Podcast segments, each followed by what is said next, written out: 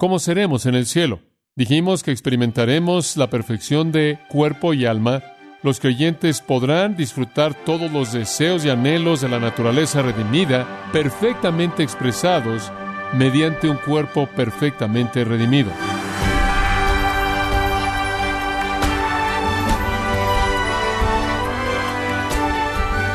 Le damos la bienvenida a esta edición de su programa Gracia a vosotros con el pastor John MacArthur. Desde que en el altar en su boda dice sí acepto, usted está casado. La pregunta es, ¿se compromete usted para toda la vida?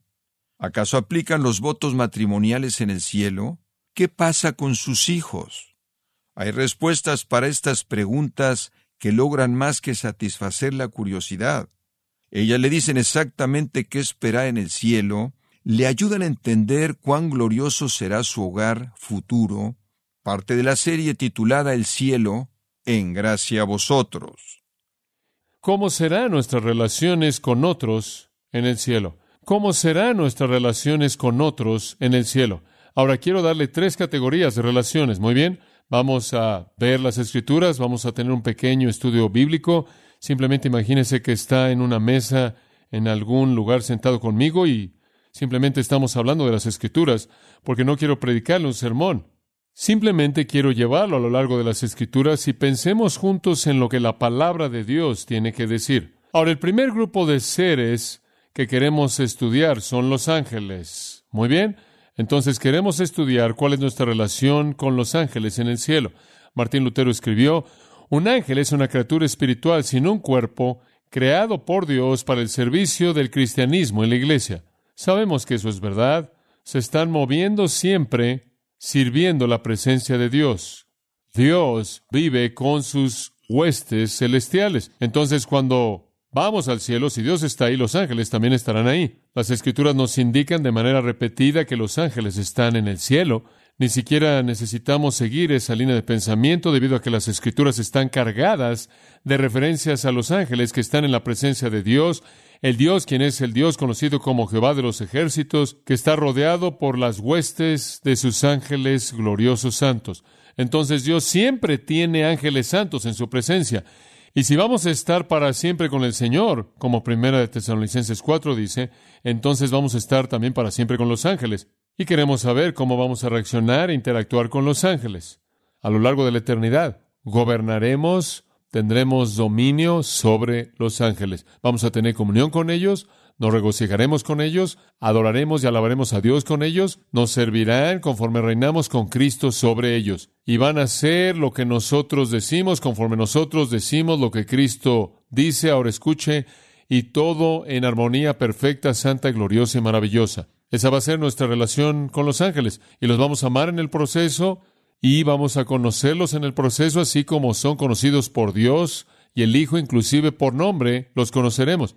Y ellos, en la expresión gozosa más completa de su capacidad creada, como seres santos, harán lo que les pidamos porque es lo que Dios desea y existen para su gloria y dan gozo por todo lo que Él ha hecho en la iglesia. En segundo lugar, hablemos de las relaciones con nuestra familia. Muy bien. La gente siempre me hace esta pregunta. ¿Estaré casado con la misma mujer en el cielo? ¿Tendremos amor familiar? ¿Tendremos afecto familiar? ¿Tendremos comunión familiar? ¿Será como es aquí? Bueno, obviamente, desde un punto de vista general, todos seremos perfectos, y entonces habrá amor perfecto, paz perfecta, gozo perfecto, armonía perfecta, confianza perfecta, comunión perfecta, relaciones perfectas en toda dimensión de la existencia. Relaciones perfectas. ¿Puede imaginarse usted una familia así? ¿Puede usted imaginarse un lugar en donde hay relaciones absolutamente perfectas? Todo el mundo es perfecto, nunca hay tristeza, nunca hay decepción, nunca hay desánimo, Nunca nadie hace algo mal, nadie dice nada mal, nadie piensa nada mal, todo el mundo actúa de manera perfecta como Dios actuaría en cualquier situación dada en toda situación. Puede imaginarse a todas las personas en su casa actuando exactamente como Cristo actuaría en todo punto en su existencia, y eso inclusive lo haría más sorprendente. Usted actuaría de la misma manera. Amor perfecto, armonía perfecta, gozo perfecto, paz perfecta, contentamiento perfecto, satisfacción perfecta, armonía perfecta, bendición perfecta, función perfecta, relaciones perfectas. Dice usted, bueno, ¿qué acerca del matrimonio y la familia? Las escrituras hablan de eso. Primera de Corintios, vayamos ahí, capítulo 7. Primera de Corintios, capítulo 7, versículo 29. Pero esto digo, hermanos, el tiempo ha sido acortado. Esto es, el tiempo hasta la venida del Señor, el juicio de este mundo, de tal manera que a partir de ahora aquellos que tienen esposas deben ser como si no las tuvieran. Ahora voy a explicar eso porque alguien podría realmente tomar eso como el versículo de su vida y separarse. Y no quiero que hagan eso. Eso ya ha sido hecho lo suficiente. Eso no es lo que las escrituras quieren decir. Siga el pensamiento, versículo 30. Aquellos que lloran como si no llorasen, aquellos que se gozan como si no se gozasen, aquellos que compran como si no poseyesen, aquellos que usan del mundo como si no usaran de él, porque el esquema, la forma o estructura de este mundo está, ¿qué? Pasando. ¿Qué está pasando aquí? Le voy a decir lo que es pasando. Regrese a la lista. El matrimonio, debido a que él dice, aquellos que tienen esposas deben vivir como si no tuvieran. Llorar, el gozo terrenal, el comprar y poseer, usar del mundo, toda esa esquema del mundo está pasando. El matrimonio es parte del esquema del mundo. Es la forma del mundo. La palabra significa forma, significa estilo, manera de vida, significa la manera de hacer las cosas y no es permanente. Lo que él está diciendo es, miren, aprendan a recibir lo que la vida da, el matrimonio, y es una bendición. Pedro lo llama la gracia de la vida. Aprendan a cómo llorar y regocijarse, comprar y poseer pero no se sumerjan demasiado en esto, porque todo es parte de un esquema que está pasando. Todo es parte de una forma que es temporal. No se enreden demasiado. Las responsabilidades del matrimonio, sí, son maravillosas y están ahí, pero no se enreden demasiado de tal manera que su matrimonio se convierte en una excusa por no servir a Dios, una justificación por no hacerse tesoros en el cielo, una justificación para no poner la mira en las cosas de arriba y no en las cosas de la tierra. Sí, deben expresar tristeza y gozo y deben comprar las cosas que tienen que comprar, pero no dejen que sus emociones y sus posesiones los controlen a ustedes de tal manera que están inmersos literalmente como una víctima del mundo pasajero humano. Nada de esto es eterno. Inclusive llega a decir que si puedes quedarte soltero, quédate soltero quédate soltero.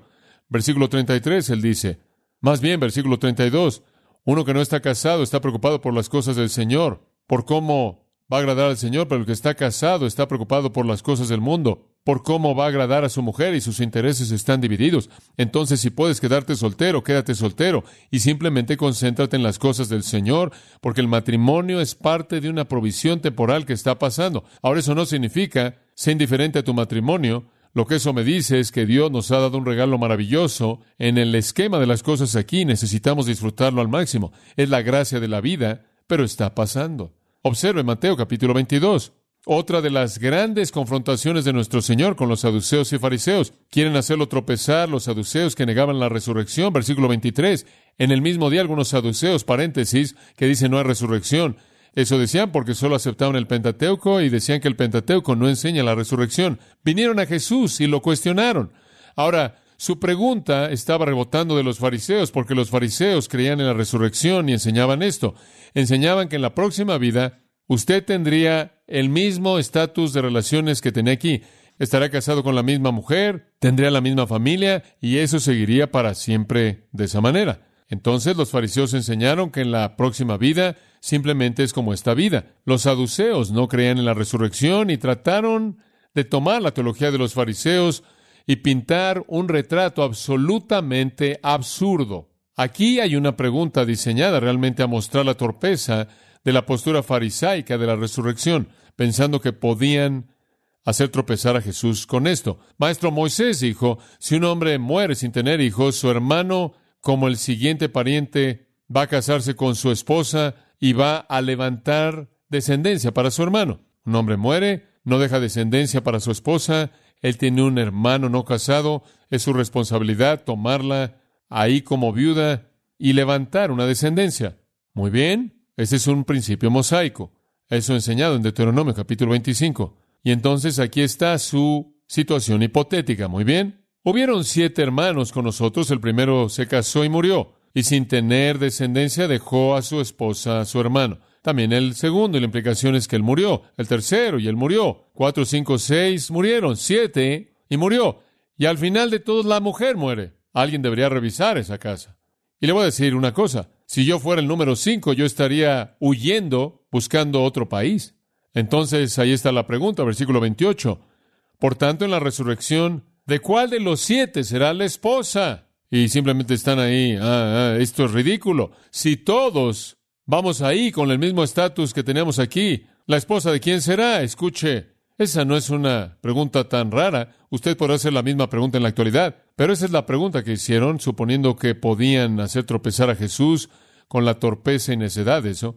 Versículo 29, él dijo, erráis ignorando las escrituras y el poder de Dios. No entienden las escrituras que enseñan la resurrección y no entienden el poder de Dios que capacita la resurrección, porque en la resurrección no se casan ni se dan en casamiento, sino que son como los ángeles en el cielo. Los ángeles no se casan. ¿Sabe usted que los ángeles todos fueron creados en un momento? Los ángeles no procrean. Usted no tiene dos ángeles y se unen y producen ángeles pequeños. Todos fueron creados en un punto en la economía de Dios. No procrean, lo que significa usted será quien es. Usted es un hombre aquí, usted será un hombre en la eternidad. Si usted es una mujer aquí, usted será una mujer en la eternidad de una manera glorificada. Pero no se casarán y no se darán en casamiento, sino que serán como los ángeles en el cielo. ¿Por qué no habrá matrimonio y no se darán en matrimonio? Porque la razón por la que hay matrimonio aquí es porque el hombre necesita una ayuda la mujer necesita un protector y Dios los ha diseñado para producir hijos. En el cielo, el hombre no necesita una ayuda, él es perfecto. La mujer no necesita un protector, ella es perfecta. Y no habrá nadie producido en el cielo porque solo los redimidos estarán ahí. No habrá nacimiento, no habrá procreación. Entonces no hay punto en el matrimonio. Dice usted, pero estoy contento casado, amo a mi esposa y es mi mejor amiga, mi compañera más querida en toda área de la vida. Muy bien, usted va a tener eso con ella en el cielo por los siglos de los siglos de los siglos. Y no solo con ella, sino con toda otra alma en el cielo también. Y si es maravilloso tener lo mejor de todo que usted tiene el uno con el otro, imagínese cuán maravilloso será tener lo mejor de todo en una relación humana, glorificada al punto en el que usted lo va a tener por igual con todo ser en existencia. Increíble. Bendición, variedad, gozo, inefable. Entonces, el matrimonio es para aquí y ahora, es para complementar al hombre quien necesita una ayuda, complementar a la mujer quien necesita un protector y proveedor, es para intimidad, para satisfacer el deseo del hombre y el deseo de la mujer, es para procreación. No tendremos ningún deseo insatisfecho, no tendremos ningún deseo que no sea satisfecho. No podremos procrear, no vamos a querer procrear, no vamos a estar incompletos, no vamos a necesitar el matrimonio. Y la idea no significa que no seremos quienes somos. Todavía seremos hombres y mujeres glorificados, pero tan perfectos que no necesitaremos a nadie que nos complemente, nadie para que estemos satisfechos. Dice usted, ¿eso significa que no tendremos una relación buena? No, lo que eso significa es que usted tendrá una relación mejor de lo que usted jamás ha soñado que es posible, pero no solo la tendrá con su esposa y su familia apreciada, la tendrá con todo otro ser en existencia. Increíble. Ahora sé que eso hace que sus circuitos cerebrales exploten.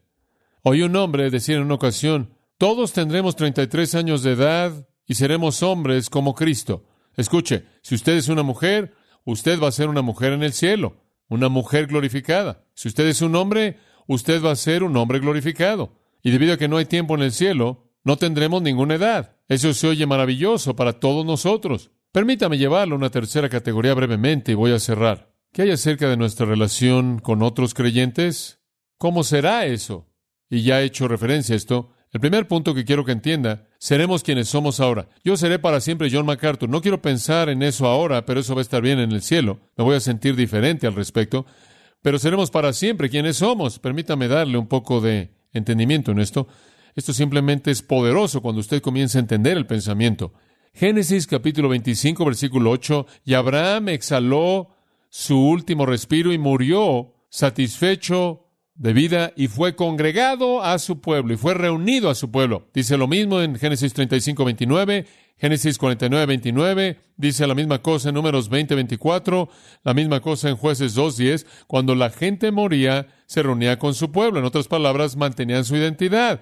Se iban a su pueblo. Segundo de Samuel 12, 23, el pequeño bebé de David murió. Él dijo, Él no puede venir a mí, mas yo voy a Él. Él mantendrá su identidad, yo mantendré mi identidad. Él todavía es Él y yo todavía seré yo. Toda la gente mantiene su identidad. Seremos una compañía diversa de personas individuales. Permítame llevarlo al Nuevo Testamento y mostrarle eso más. Lucas 22, 8, como una afirmación maravillosa y un principio glorioso. Comenzaremos un poco más adelante, versículo 14. Él se inclinó a la mesa con los apóstoles. Él dijo, he deseado comer la Pascua con vosotros antes de que sufra y les habla acerca de la Pascua y demás, y después él dice, toman esto y compártanlo, el pan y la copa, después versículo 18, porque os digo, no beberé del fruto de la vid desde ahora hasta que el reino de Dios venga. Yo lo voy a beber con ustedes en mi reino. En otras palabras, estaremos otra vez juntos. Ustedes serán ustedes y yo seré yo. Y haremos esto otra vez, manteniendo nuestra comunión. Mateo capítulo 8 nos da otro principio de esto, no tan velado como los últimos. Mateo 8 dice, os digo versículo 11, muchos vendrán del este y el oeste, hablando del reino y se inclinarán en la mesa con Abraham, e Isaac y Jacob en el reino de los cielos. Observe Apocalipsis 19. Observe Apocalipsis capítulo 19. Y me estoy apurando un poco. Quiero concluir con esto. Apocalipsis capítulo 19, versículo 7. Gocémonos y alegrémonos y démosle gloria, porque las bodas del Cordero han venido y a su novia, y su novia se ha preparado, y le fue dado a ella vestirse en lino fino, limpio y resplandeciente, porque lino fino son las obras justas de los santos. Y él me dijo, bienaventurados aquellos que son invitados a las bodas del Cordero. Cuando vayamos al cielo, escuche, vamos a estar en una cena de matrimonio. Él es el Cordero, somos la novia. ¿Quiénes son los invitados? Deben ser santos del Antiguo Testamento y de la tribulación. Todos vamos a estar ahí. El Señor estará ahí, la iglesia estará ahí, los santos de la tribulación en el Antiguo Testamento estarán ahí también. Va a ser la fiesta de todas las fiestas. Y seguirá y seguirá y seguirá a partir de esa cena de matrimonio del Cordero a la comunión gloriosa y comunión por siempre, en donde todos mantendremos nuestra identidad y seguiremos con todos los otros redimidos, quienes mantendrán su identidad nada más que en una forma glorificada por los siglos de los siglos. Decide usted. Usted puede tener comunión con Enoch, o Noé, o Abraham, o Jacob, o Samuel, o Josué, o Esther, o Elías, o Eliseo, o Isaías, o Daniel, o Ezequiel, o David, o Moisés, o Pedro, Bernabé, o Pablo, o cualquier persona que usted quiera, y ellos serán ellos y usted será usted. ¿Se acuerda usted del monte de la transfiguración cuando Pedro, Jacobo y Juan fueron al monte con nuestro Señor? Y dice que les aparecieron Moisés y Elías. Moisés y Elías aparecieron en ese monte. Eso nos dice que esos dos hombres que habían muerto siglos antes todavía mantuvieron su identidad. En segundo lugar, Pedro, Jacobo y Juan aparentemente lo reconocieron, lo cual nos dice que podremos reconocer a aquellos que nunca hemos visto. Entonces, la transfiguración es una reafirmación de una identidad personal que se mantiene en el cielo, como también el reconocimiento de esa identidad por parte de aquellos que nunca han visto a esas personas. Nos vamos a conocer a todos de manera instantánea, tendremos comunión con todos y vamos a continuar siendo exactamente quienes somos y nadie será diferente. Jesús le dijo al ladrón en la cruz, este día estarás conmigo en qué? En el paraíso. Tú y yo vamos a estar juntos. No somos neutralizados y lavados y nos volvemos algún tipo de masa gigante. Nos quedamos siendo quienes somos nos quedamos siendo quienes somos. Bueno, ese es un gran pensamiento. Abraham estará ahí, Isaac estará ahí, Jacob estará ahí, y usted y yo estaremos ahí, toda persona que ama al Señor estará ahí, y no solo estaremos ahí, seremos quienes somos en un estado perfeccionado, sino que podremos tener comunión unos con otros a lo largo de toda la eternidad, porque nos reconoceremos unos a otros de manera perfecta. Y en ese pasaje de Mateo 22, en donde los saduceos trataron de hacer tropezar a Jesús, él dice en el versículo final, versículo 32, yo soy el Dios de Abraham y el Dios de Isaac y el Dios de Jacob. Él no es el Dios de los muertos, sino de los vivos. ¿Qué quiso decir? Abraham está viviendo, e Isaac está viviendo. Y Jacob está viviendo. Y yo soy su Dios, no era su Dios. Yo soy su Dios. Y ellos son mi pueblo. Una otra cosa que debería mencionar simplemente viene a mi mente, está en Apocalipsis. Esto es tan importante, no puedo dejar pasar esto. Permítame decirle esto brevemente. Apocalipsis 2.17, al que venciere, dice, le daré un nuevo nombre escrito en la piedra. Hombre, usted va a tener un nuevo nombre para siempre, de tal manera que va a ser usted quien es, usted nada más que su nombre va a ser purificado y limpiado. Después, en el versículo 5 del capítulo 3, el que venciere será vestido en vestiduras blancas, no borraré su nombre del libro de la vida, confesaré su nombre delante de mi Dios. Su nombre ahora perfeccionado siempre será su nombre y yo lo confesaré delante de Dios. Versículo 12, al que venciere, lo haré columna en el templo de mi Dios, y ya no saldrá de él jamás. Él siempre estará en el cielo. Le escribiré el nombre de mi Dios y el nombre de la ciudad de mi Dios, la nueva Jerusalén, la cual desciende del cielo de mi Dios, y mi nuevo nombre. Usted va a tener todo tipo de nombres. Usted va a ser un Juan perfectamente santo, en mi caso. Uno con todos los redimidos, y llevando el nombre de Dios y llevando el nombre de Cristo de una manera genuina. Gran pensamiento, gran pensamiento.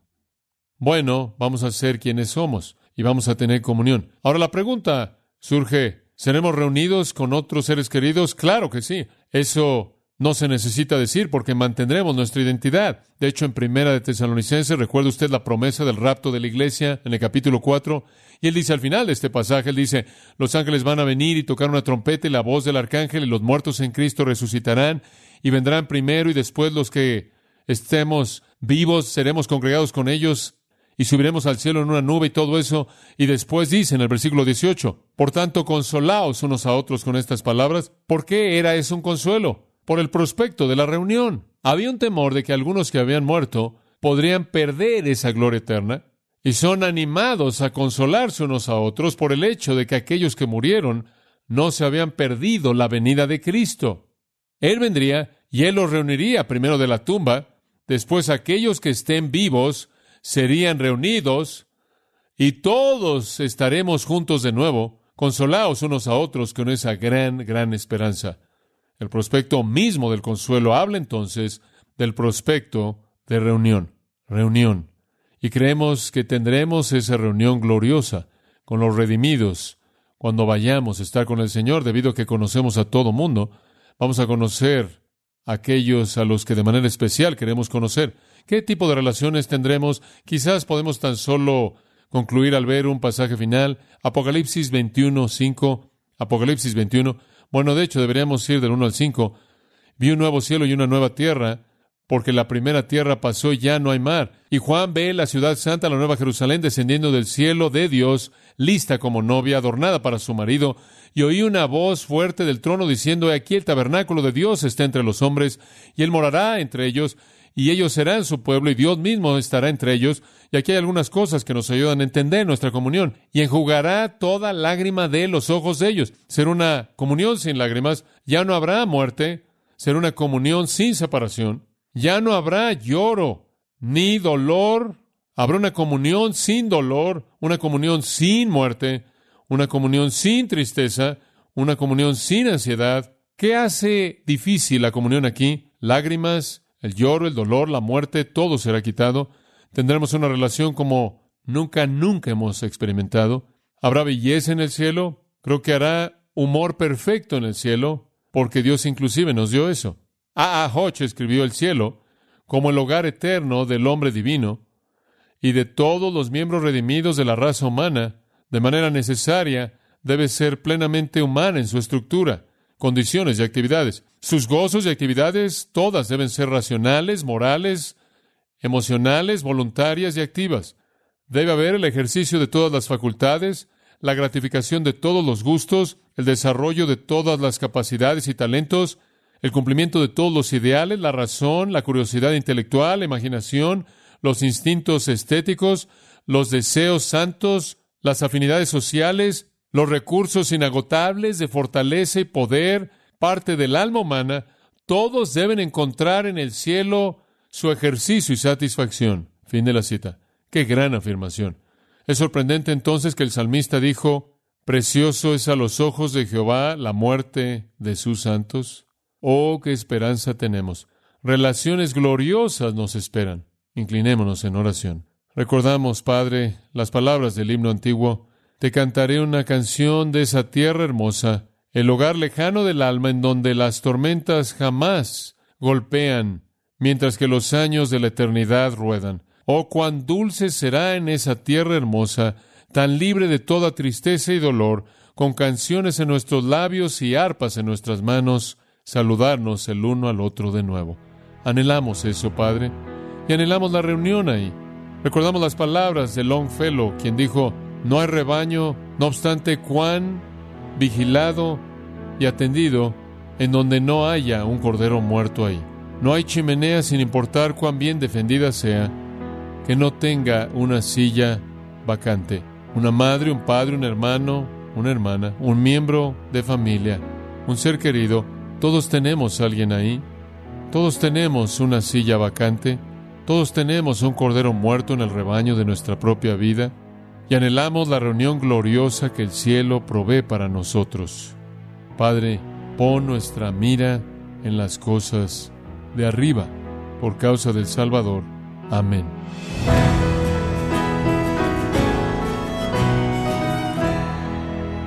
Hemos estado escuchando a John MacArthur explicando que si usted es un cristiano, se relacionará con su familia y amigos en el cielo, esto como parte de la serie titulada El cielo, en gracia a vosotros. Y quiero recordarle, estimado oyente, que tenemos a su disposición el libro Teología Sistemática, escrito por John MacArthur, y puede adquirirlo en nuestra página en gracia.org o en su librería cristiana más cercana. También le comento que puede descargar gratuitamente todos los sermones de esta serie El Cielo, así como todos aquellos que he escuchado en días, semanas o meses anteriores en gracia.org. Si tiene alguna pregunta o desea conocer más de nuestro ministerio, como son todos los libros del pastor John MacArthur en español, o los sermones en CD, que también usted puede adquirir, escríbanos y por favor mencione la estación de radio por medio de la cual usted nos escucha en gracia a vosotros.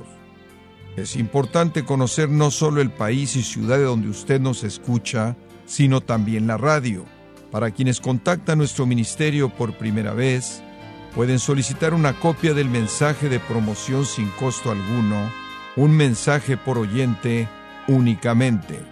Si usted vive en los Estados Unidos o Puerto Rico, escríbanos a Gracia Vosotros, P.O. Box 4000, Panorama City, California 91412 o puede escribirnos a través del siguiente correo electrónico radio arroba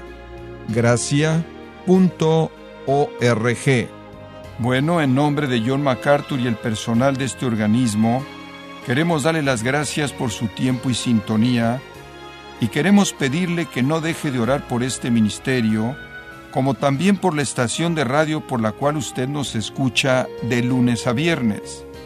Este es su amigo Miguel Contreras, invitándola a que sintonice nuestra próxima edición para que juntos continuemos desatando la verdad de Dios un versículo a la vez. No se lo pierda, aquí en Gracia a Vosotros.